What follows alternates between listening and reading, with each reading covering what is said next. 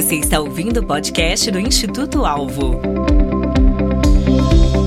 Então estamos chegando para mais um episódio do Alvo Podcast, a produção do Instituto Alvo para você, especialmente que está participando do canal Bíblia em um ano com Alvo.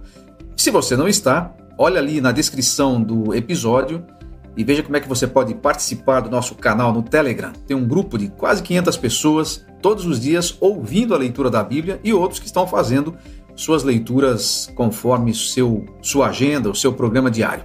Além da leitura, nós oferecemos também alguns recursos, como por exemplo os mapas de voo de cada livro. Já tem o Pentateuco todo postado no nosso canal aqui no YouTube. Você pode assistir esses vídeos, são vídeos rápidos que dão uma introdução para cada livro da Bíblia. Também temos conversado com muitas pessoas interessantes e que agregam para a nossa caminhada, pessoas que têm uma experiência com a leitura da Bíblia, com a exposição da Bíblia ou alguma história que pode nos ajudar na nossa caminhada. E para o nosso episódio de hoje, eu tenho o privilégio de receber os nossos amigos. Eu já chamo de queridos amigos, embora nunca os tenha encontrado pessoalmente, mas são pessoas muito queridas, os nossos queridos Nuno e Gila Freitas, que estão são de Portugal, estão em Viana do Castelo e eu quero convidá-los para dar suas, suas primeiras, seus primeiros cumprimentos aqui para o nosso público do Brasil e no mundo onde se fala português. Olá, olá Marcos, olá a todos. É, obrigado pelo convite, é um privilégio estar convosco. é um prazer muito grande estar aqui a falar convosco.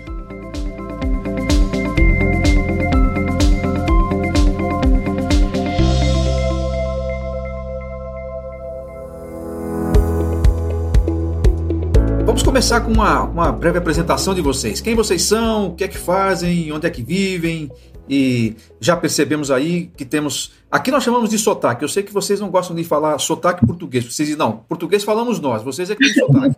Mas não vamos, não vamos brigar por isso. Não. Pode se apresentar um pouquinho melhor e dizer como é que vocês. Eh, onde é que vocês vivem e tal, para que a gente conheça. Nós vivemos aqui no, em Viana do Castelo, no norte de Portugal, onde se fala o verdadeiro português, porque mesmo em, no sul de Portugal eles têm sotaque uh, aqui é que é mesmo o, o genuíno. Eu e a Gila vivemos aqui em Viana e somos casados há muitos anos. Muitos anos. há 22 anos. Estamos aqui a, a, liderar uma comunidade cristã com um casal brasileiro também, o Marcelo e a Marjorie, uma, uma comunidade que se chama A Casa, a Comunidade Cristã em Viana. Sim, nós nascemos os dois aqui. Vivemos muito tempo fora de Portugal, mas voltámos há cerca de quatro, quatro anos. Então vocês têm uma, uma, experiência internacional aí também, como muitos portugueses, né? Há muitos portugueses que vivem fora de Portugal, né? Sim, é muito comum. Vocês estavam uh, trabalhando fora como missionários ou tinham outras atividades?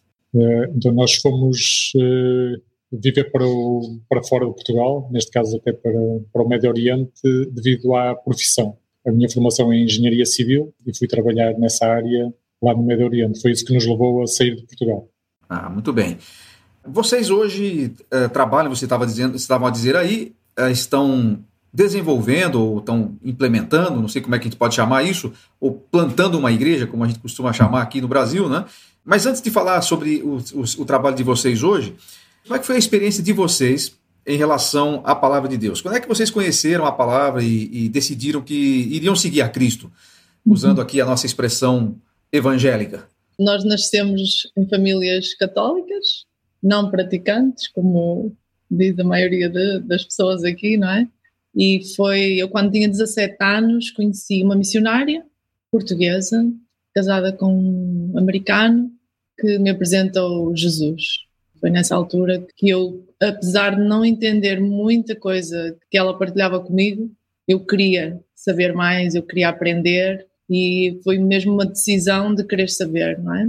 Mas na verdade, no decorrer dos anos, eu posso olhar agora para trás e ver que não vivia de facto a minha fé, não é? E foi só mesmo quando estávamos no Médio Oriente comecei a frequentar estudos bíblicos e a perceber mesmo o que é que a palavra de Deus dizia, e então aí é que foi mesmo o desabrochar-se, posso assim dizer. Eu comecei a namorar com a Gila em 95 e foi nessa altura que ela, ela foi muito rápida a falar-me de Jesus e, e foi nessa altura que eu uh, realmente que eu ouvi a primeira vez. Falar de Jesus de uma forma, de uma forma nova, sem ser aquela forma, enfim, com os, com os rituais, eh, com os padrões um, católicos da religião, da religiosidade, de alguma forma. Mas um, naquela altura eu não, não tomei a decisão de seguir Cristo, que o meu coração mais duro, de granito aqui do norte de, de Portugal, realmente permaneceu e, e, só anos mais tarde, muitos anos mais tarde, quase 20 anos mais tarde, quando o Senhor, pela sua graça, nos levou até ao Médio Oriente, foi lá, foi lá no, no Médio Oriente, que através de uma, de uma crise pessoal eh, que envolveu tinha a profissão, que de alguma forma era, era o meu, meu grande ídolo, foi aí que, que realmente decidi seguir Cristo. É, é, interessante isso, né? Eu encontrei muitas pessoas é, nos Estados Unidos, brasileiros que vivem nos Estados Unidos e que contam uma história muito semelhante. Disse, olha, a gente tinha lá tantas pessoas à nossa volta a falar de Jesus e a mostrar-nos a palavra e a gente não estava muito preocupado. De repente, foram para outro lado do mundo, uh, no caso de vocês, talvez nem tão tão distante assim, mas longe da sua casa e tal, e lá acabam se encontrando, né? Eu uhum. lembro muito da história do eunuco, né?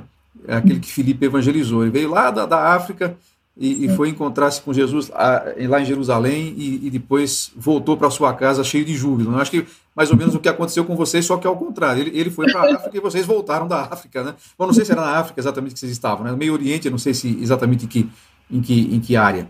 Mas vocês conseguem descrever ou contar alguma experiência em que vocês podem dizer, olha, nossas vidas foram mudadas por causa do que nós aprendemos na palavra. Vocês conseguem se lembrar de alguma, de alguma experiência assim concreta?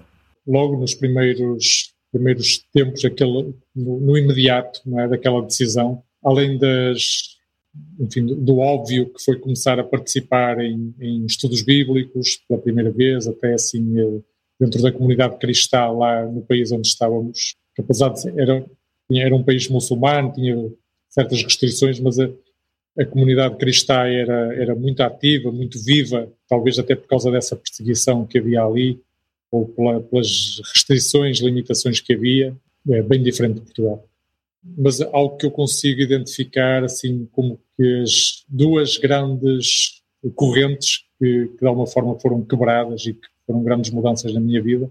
Era uma era problema com a pornografia, que enfim o senhor fez, foi incrível e hoje é algo que não, não tem não tem qualquer não me diz nada nada mesmo zero e outro eu trabalhava na construção no, enfim, construção de estradas pontes esse tipo de área em, em que é uma área em que há muita enfim muitas coisas não legais não totalmente legais e essa foi outra área que foi radicalmente mudada em mim, no meu coração. Eu hoje tenho uma quase uma aversão, quase enojado com tudo o que é ilegal, tudo que então é, foram ali duas mudanças radicais eh, em mim, que, logo a seguir àquele momento da conversão. É, é muito interessante você citar esses aspectos, porque às vezes as pessoas acham que a leitura da Bíblia é algo apenas religioso é algo que não mexe com a vida da gente. É, é, uhum. Eu acho que só quem não lê a Bíblia com o coração certo é que vai entender que a Bíblia vai ser uma coisa só religiosa. Ela muda coisas muito específicas da nossa vida, né? Como você está aí a nos, a nos relatar. Não sei se a Gila tem alguma, alguma história também. Eu, eu algo que eu posso notar que foi assim que mudou para melhor foi o nosso relacionamento como marido e mulher e mesmo uhum. como pais. Acho que uhum. somos pais diferentes depois de de, de ler a palavra do Senhor com, com os olhos de ok, o que é que Deus quer de mim, o que é que, o que, é que Deus diz sobre a forma como eu vivo agora. Sim, sem dúvida. É? Uhum. Mesmo eu falo no, no, nosso relacionamento, mas isso é o imediato, porque depois a forma como nos relacionamos com os outros também mudou. Também mudou. Então, você que está nos ouvindo, nos assistindo aqui, estamos a conversar com Nuno e Gila Freitas, é, missionários em Portugal, eles são portugueses, você deve ter percebido pela sua, pelo seu sotaque, como nós o chamaremos, e, e eles estão compartilhando um pouco de como a leitura da palavra de Deus e os valores dela é, mudaram suas vidas e, e, o que eles fazem hoje tem a ver com isso. É interessante, eles contaram algumas coisas que sentiram na sua própria experiência, na experiência deles, de como foi o antes e o depois que a palavra de Deus começou a tomar lugar no coração deles. Qual é a sua experiência, você que nos ouve? Isso acontece com você também? Você percebe que a sua vida está sendo moldada de acordo com os valores da palavra de Deus? Se não, talvez é bom você rever como é que você chega para esta palavra, porque senão pode ser apenas uma leitura comum e, e aí não vai ter os benefícios que se espera. Agora, Nuno e Gila, vocês são, é, são, é, são de um país, Portugal é um país predominantemente católico. Eu, eu, já estive aí algumas vezes pude perceber isso, visitei alguns sítios onde isso fica bem claro. Agora, qual é a relação do. A gente, vai, a gente vai chamar assim o português médio, quer dizer, de, de, uma maneira geral, como é a relação do português com a Bíblia? Já que, embora não haja. Até me corrija se estou errado, mas parece que não há uma religião oficial. Né? O Estado é laico, mas a predominância religiosa é de, de católicos vocês hum. mesmos vêm de uma origem católica. Como é que vocês descreveriam a relação do português com a Bíblia?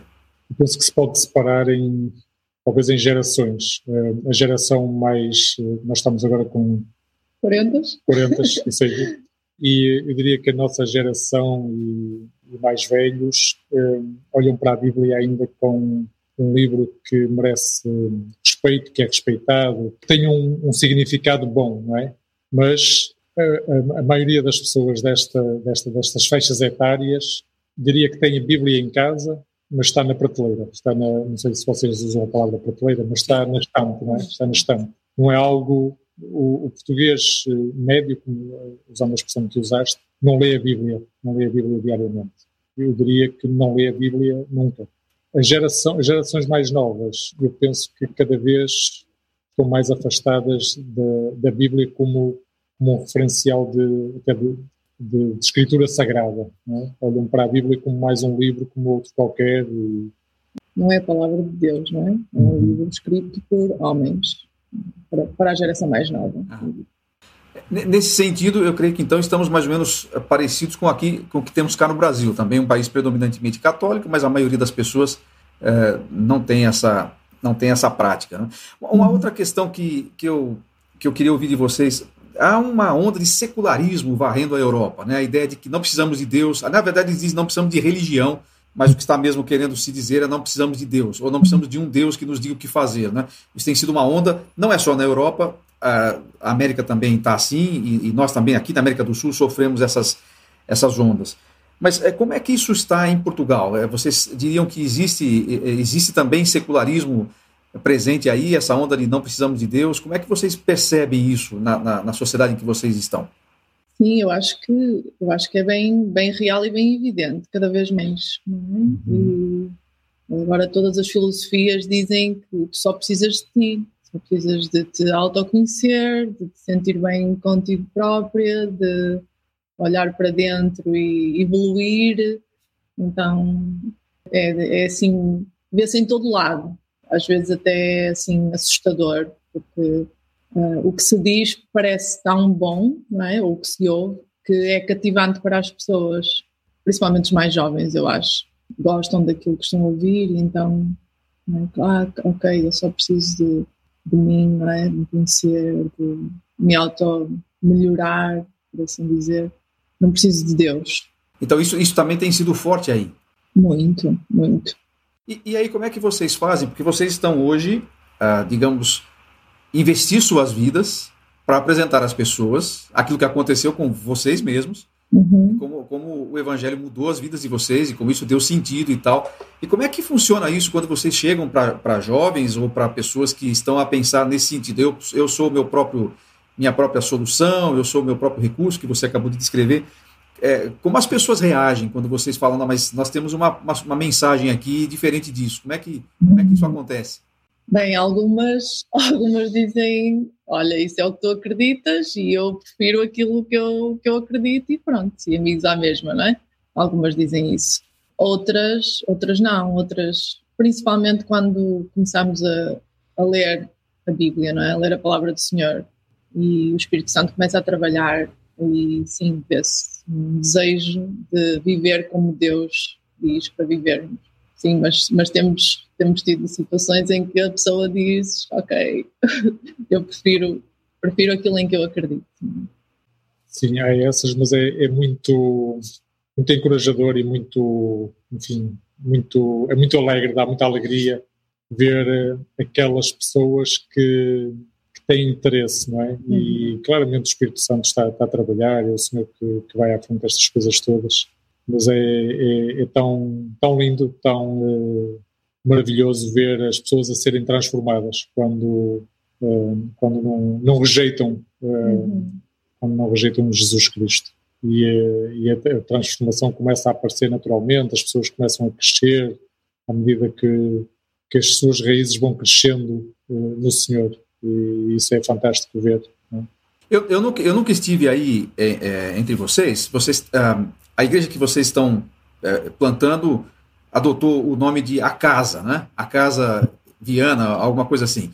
E, eu sei que algumas pessoas estão a chegar e algumas pessoas, como você descreveu, estão a ouvir a palavra e o Espírito Santo está convencendo que essa é a verdade e tal. E como é que é trabalhar com essas pessoas que vieram desse, desse contexto, como vocês citaram, eh, talvez vocês próprios vieram, né, um contexto religioso ou até às vezes mesmo secular, mas que começam a ver a palavra de Deus e falam assim: não, aqui tem alguma coisa que, que faz diferença. Como é que tem sido a experiência para vocês de lidar com essas pessoas que estão no início da caminhada?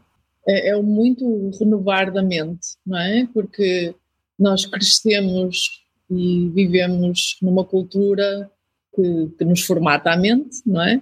E depois, quando chegamos à palavra de Deus, vemos que há muitas coisas que, que são diferentes.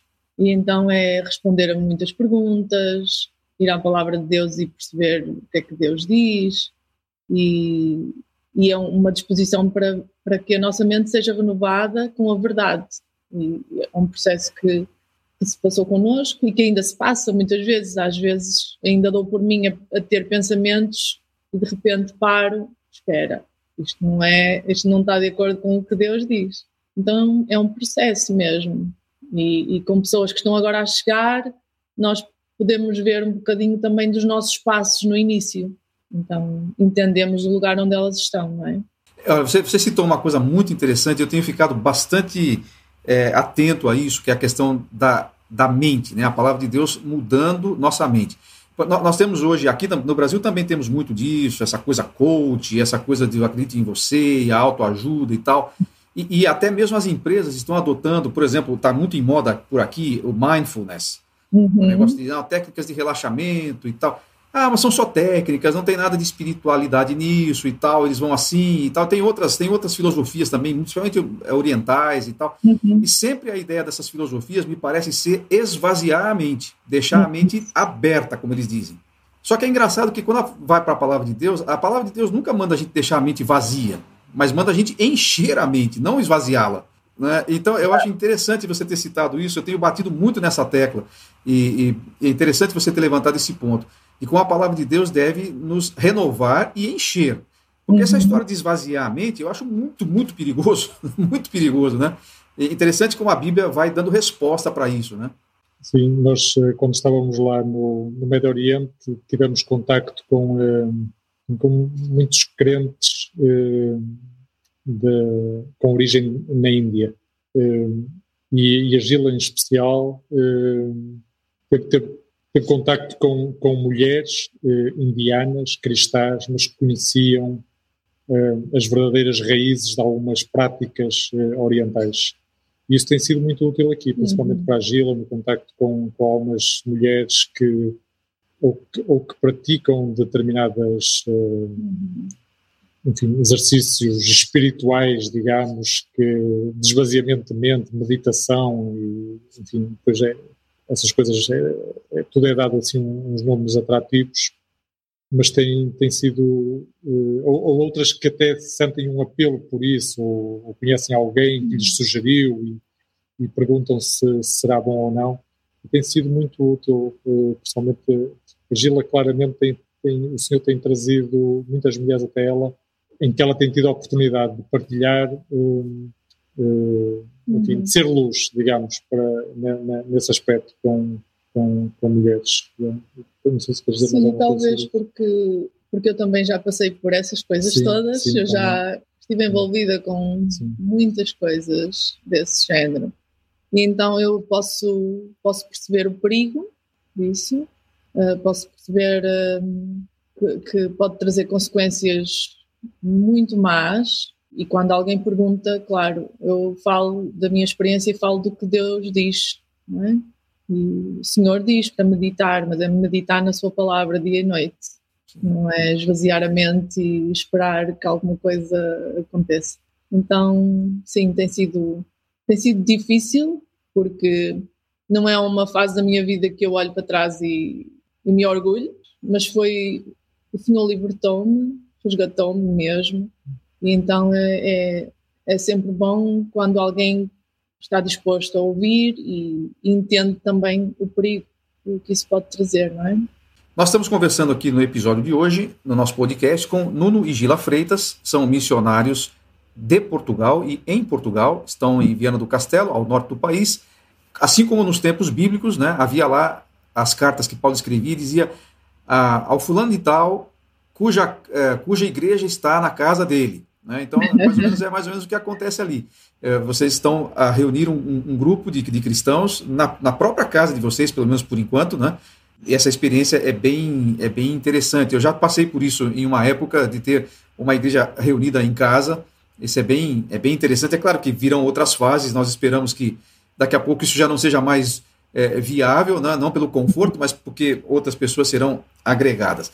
Agora, para a gente encerrar a nossa conversa, porque eu sei que vocês também têm muitos outros compromissos, e aproveitando a presença de vocês, nós temos algumas pessoas de Portugal que acompanham o nosso canal no Telegram e estão a acompanhar aí a leitura da Bíblia em um ano. Mas se você ainda não sabia que existia esse canal, e mesmo por causa de questão de fuso horário ou tal, nós estamos aqui ao horário de Brasília, às 6 horas da manhã e às 18h30, dois horários de Brasília, é feita uma leitura ao vivo mas depois é deixada a gravação daquele dia e você pode assistir, ouvir essa gravação a qualquer tempo dentro do seu uh, programa diário.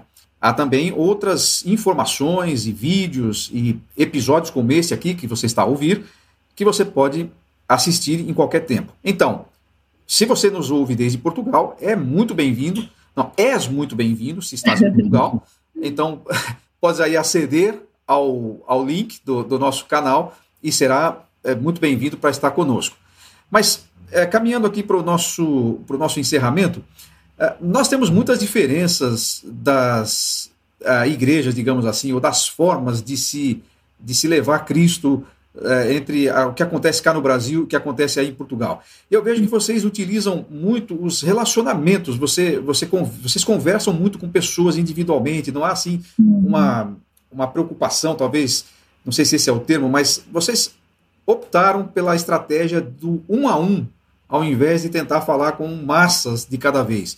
É, tem alguma razão para isso? O que, que levou vocês à conclusão de que isso funcionaria melhor para vocês?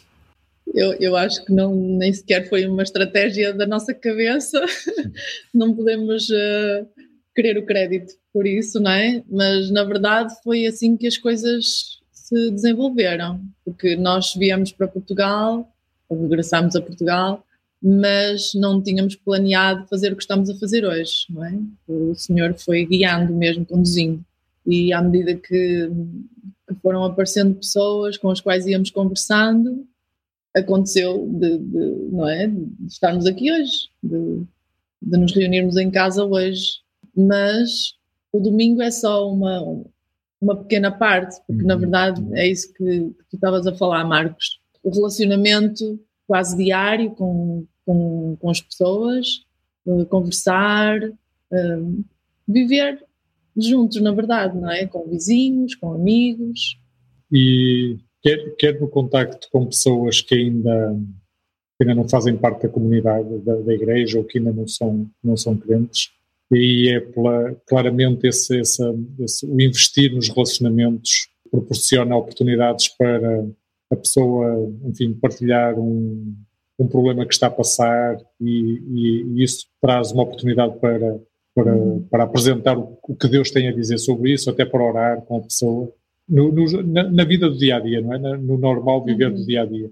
Mas também com eh, as pessoas já são da comunidade e, e de uma forma muito orgânica, muito natural. O discipulado, não é? Que aquela palavra que está tão na moda hoje, mas é um, é um discipulado que, que é um, acontece naturalmente, em que, uh, em que nos vamos encontrando uns com os outros e vamos uh, aprofundando uh, as nossas raízes na palavra do Senhor e, e no, no, no, Senhor Jesus Cristo. E, e, isso acontece não só ao domingo, duas horas ao domingo, não é? Mas sete dias por semana, de uma forma muito natural, mas tem sido, tem sido muito, muito bom mesmo.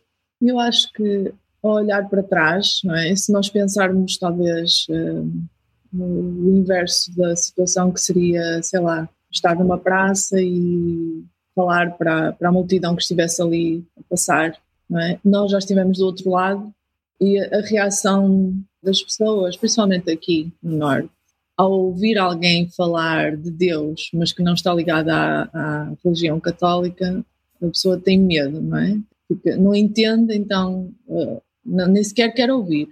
Quando temos um relacionamento com, com alguém, ou quando o relacionamento se vai desenvolvendo, a pessoa confia em ti, não é? Se tu abres a porta da tua casa, então nem se fala, ela vê como tu vives e então ela vai querer ouvir aquilo que tu tens a dizer.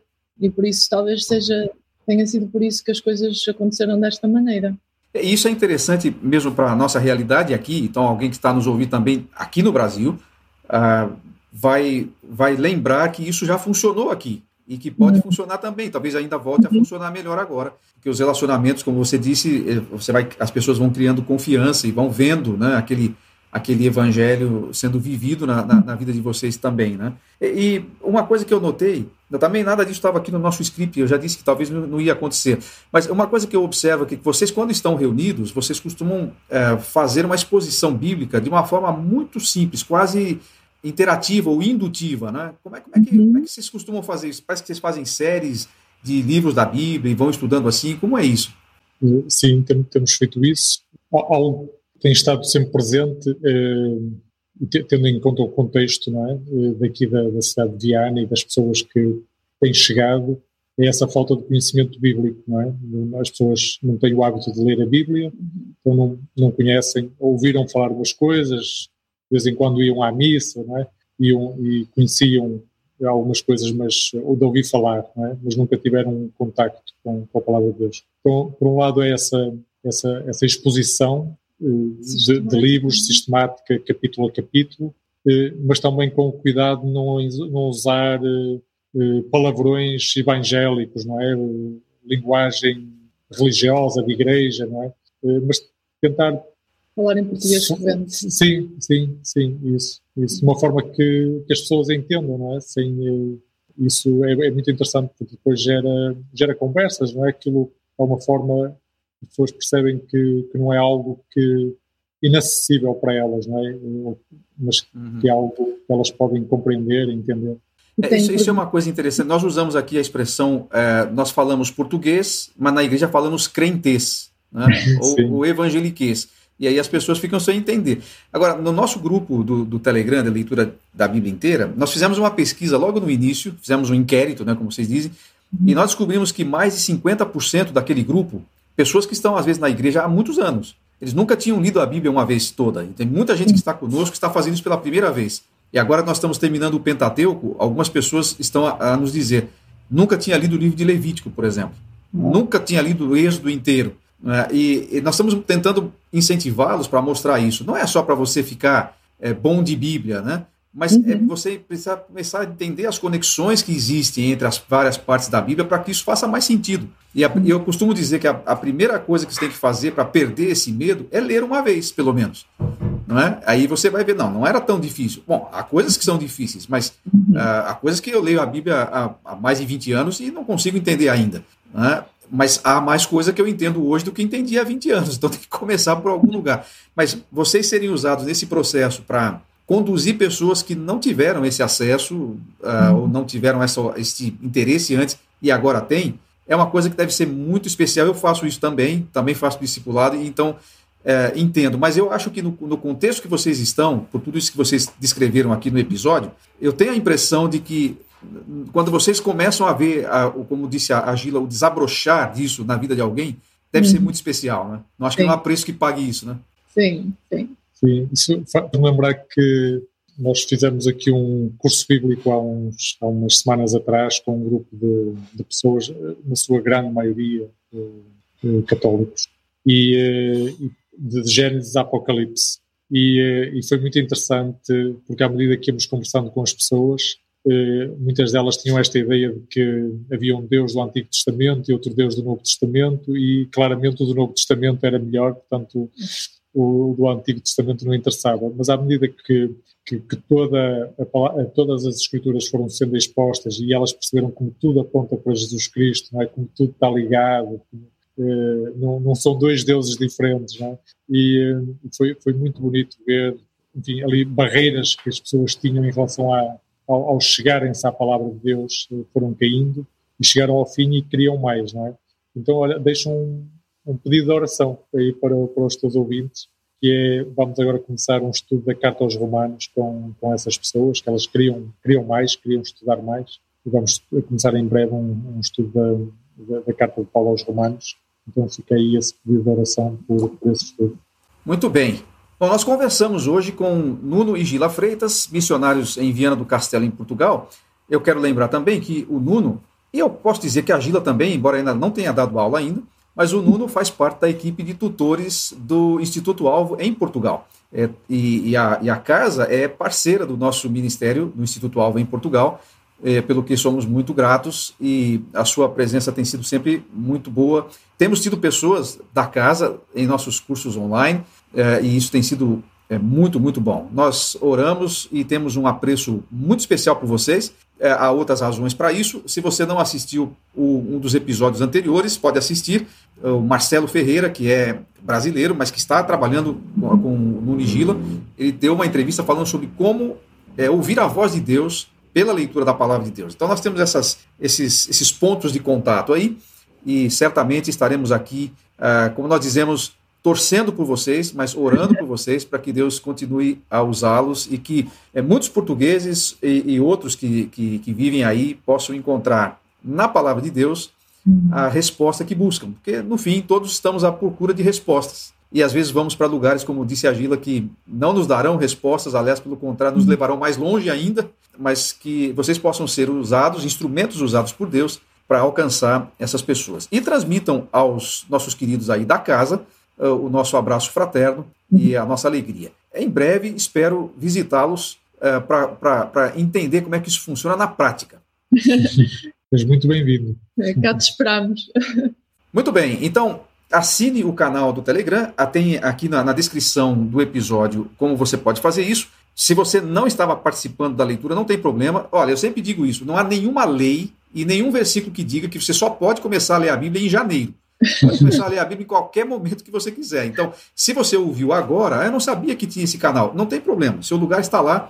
O Telegram não tem limite. Eu posso ter até 1 milhão e 200 mil no, é, pessoas no meu canal. Ainda estamos bem longe disso, então você é certamente bem-vindo e poderá participar com a gente. A edição desse episódio, mais uma vez, é do nosso querido Carlinhos Vilaronga, direto do Japão. E nós estamos aqui então hoje fazendo essa conexão do Brasil com Portugal e com o Japão para levar você mais um episódio. Nuni Gila, muito obrigado. Deus abençoe vocês. Obrigado, Marcos. Obrigado. Um abraço. Um abraço, um abraço para ti, um abraço para todos. Instituto Alvo, equipando para a vida e ministério. Conheça os cursos, livros e programas de mentoria do Instituto Alvo, visitando nosso site www.institutoalvo.com.br. Esperamos você no próximo episódio.